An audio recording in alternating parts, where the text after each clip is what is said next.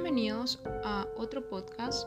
Esta vez vamos a narrar una historia titulada El piso 11. Y comienza así. El edificio donde se mudó Miguel solo poseía un ascensor.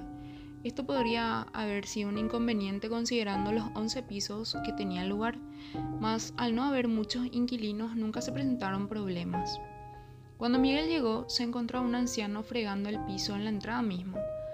Era de noche y era muy extraño encontrar a alguien trabajando a esas horas. Así que supuso que el trabajo del anciano debería de ser de tiempo completo.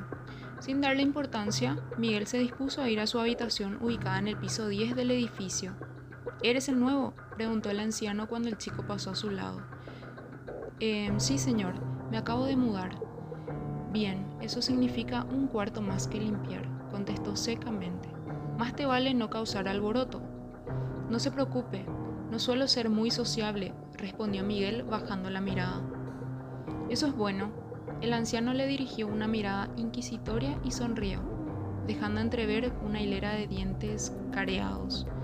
Aquí solo tenemos una regla, chico.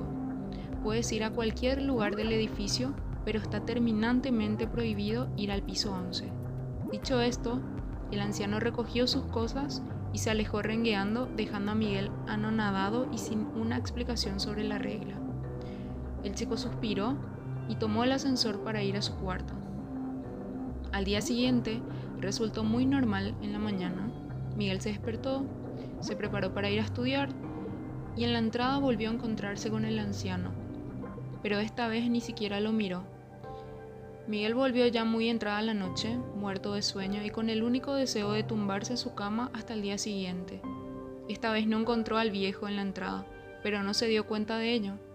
Siguió de frente y entró en el ascensor, en donde presionó el botón con el número 10.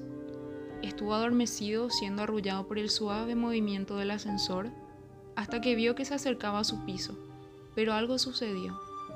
El ascensor llegó al piso 10 y siguió subiendo Ahora tenía la luz prendida en el botón desvencijado donde se mostraba un número 11 casi borrado.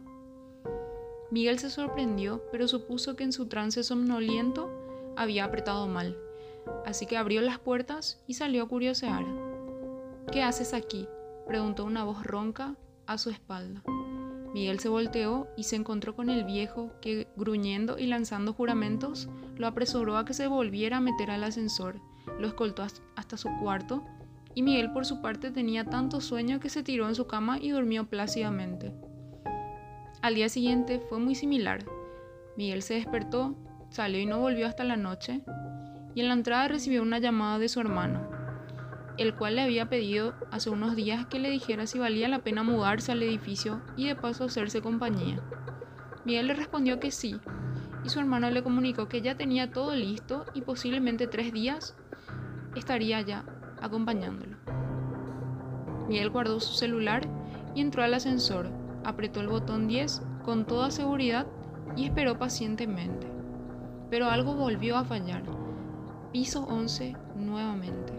Miguel se asustó, ya que creía que el viejo lo habría de regañar otra vez, así que volvió a apretar el botón 10. Mas el ascensor no se, no se movió un solo ápice y siguió apretando desesperadamente hasta que repentinamente las puertas se abrieron. Miguel salió con lentitud mientras sus ojos se adaptaban a la oscuridad del piso. Todo parecía viejo y con restos de quemaduras en las paredes. El chico siguió avanzando tanteando en la oscuridad hasta que logró vislumbrar una débil luz de fondo. Se acercó y se topó con el anciano, el cual se encontraba de espaldas sosteniendo una vela encendida. Disculpe, señor, murmuró Miguel. El ascensor se malogró y me trajo hasta aquí. El viejo no respondió ni se volteó. Se quedó dándole la espalda mientras siseaba unas frases con una voz ronca. Ya van cinco años desde el accidente. Todo el piso explotó. Todos muertos. Nadie se salvó. Ni siquiera yo. El viejo volteó y mostró su rostro totalmente desfigurado por el fuego. Con una horrenda mueca, Miguel intentó gritar, pero ningún sonido salió de su boca. Estaba petrificado del miedo y no hubo nada que hacer cuando aparecieron multitud de figuras a su alrededor y se abalanzaron sobre él, obligándolo a acompañarlos en su mundo de sufrimiento y penitencia por la eternidad.